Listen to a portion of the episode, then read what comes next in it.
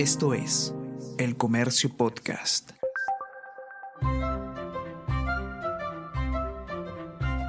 El Comercio Podcast presenta Mentiras Verdaderas con Renato Cisneros.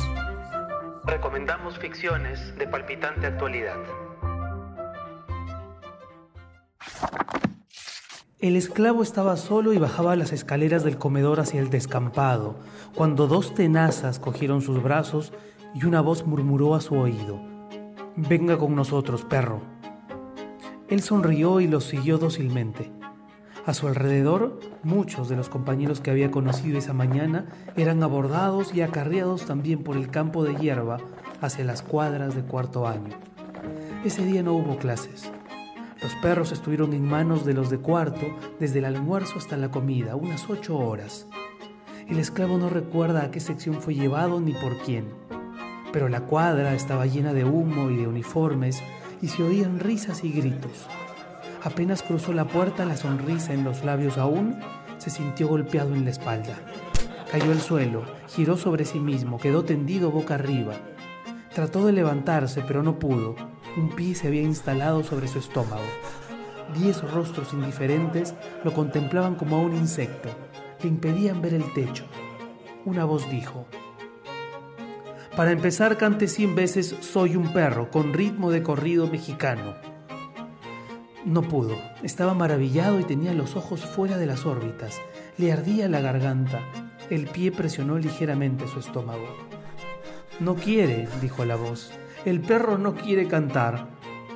Y entonces los rostros abrieron las bocas y escupieron sobre él, no una, sino muchas veces, hasta que tuvo que cerrar los ojos. Al cesar la andanada, la misma voz anónima que giraba como un torno repitió, Cante cien veces soy un perro con ritmo de corrido mexicano. Esta vez obedeció y su garganta entonó roncamente la frase ordenada con la música de Allá en el Rancho Grande. Era difícil. Despojada de su letra original, la melodía se transformaba por momentos en chillidos. Pero a ellos no parecía importarles. Lo escuchaban atentamente. Basta, dijo la voz. Ahora con ritmo de bolero. A inicios de esta semana nos enteramos de que el Ministerio de Cultura declaró Patrimonio Cultural de la Nación cuatro ejemplares de libros de Mario Vargas Llosa resguardados en nuestra Biblioteca Nacional. Se trata de primeras ediciones de La ciudad y los perros, La Casa Verde, los cachorros y los jefes, es decir, los primeros libros de la producción, de la monumental producción del Premio Nobel. En uno de ellos, por ejemplo, se observa una dedicatoria de Vargas Llosa al historiador y diplomático Raúl Porras Barrenechea, con quien trabajó durante muchos años. El fragmento que acaban de escuchar corresponde a La ciudad y los perros, primera novela del escritor y ganadora del Premio Biblioteca Breve de 1962 un galardón que obtuvo bajo el nombre de Los Impostores. Antes el manuscrito incluso llevaba otro título, La morada del héroe. Fue el crítico y amigo personal de Mario, José Miguel Oviedo, quien sugeriría el título final. Aunque en España la novela recibió informes negativos de parte de los censores franquistas, eso no impidió que fuera publicada con todo éxito en Barcelona. Muchos recuerdan la adaptación cinematográfica hecha en 1985 por Francisco Lombardi, con un guion escrito a cuatro manos por el propio Vargas Llosa y el poeta José Watanabe. El escritor, que por angas o por mangas nunca deja de ser noticia, está próximo a lanzar su más reciente novela, Le dedico mi silencio. ¿Cansado del bombardeo de información? ¿Sin tiempo para profundizar? Ingresa a elcomercio.pe slash y suscríbete al newsletter El Comercio al Día para iniciar tu mañana bien informado.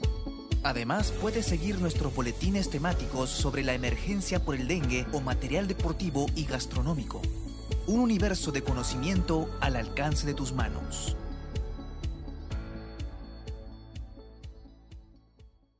Y como una sola recomendación sabe a muy poco, aquí te dejo tres títulos más. El primer brochazo. Los jefes, 1957. El primer libro del Nobel peruano es curiosamente su único volumen de cuentos. consta de seis relatos. Quizás los más celebrados sean Día Domingo y El Desafío. Cuando se publicó, Vargas Llosa tenía solamente 21 años. En sus páginas ya se anuncian algunos de los temas que luego el autor retomaría en sus novelas más proteicas, como la rebeldía frente al autoritarismo, el machismo, los celos, la violencia o la eterna disyuntiva entre ficción y realidad. Entre la costa y la selva, La Casa Verde, 1966.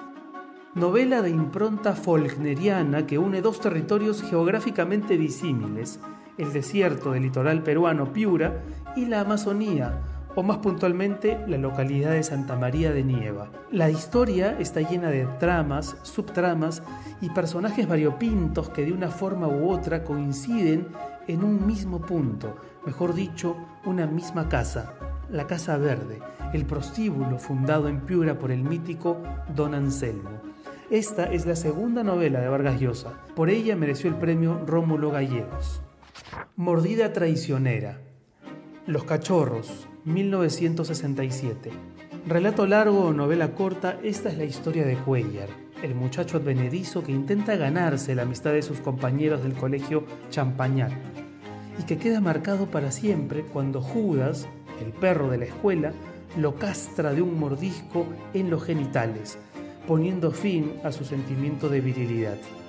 A partir de ese momento el protagonista queda bautizado como Pichulita Cuellar, uno de los personajes emblemáticos de Mario Vargas Llosa. La narración fluye con un manejo magistral del registro coloquial y los puntos de vista, técnicas que son ya parte del predicamento del autor arequipeño.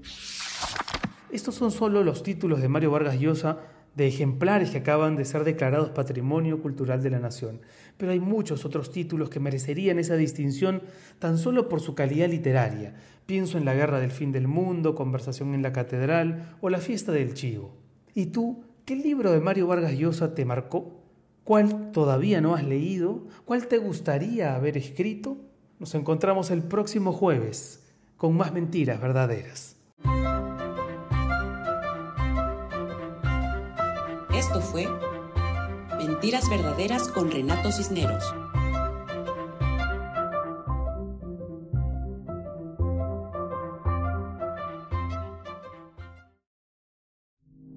Esto fue El Comercio Podcast.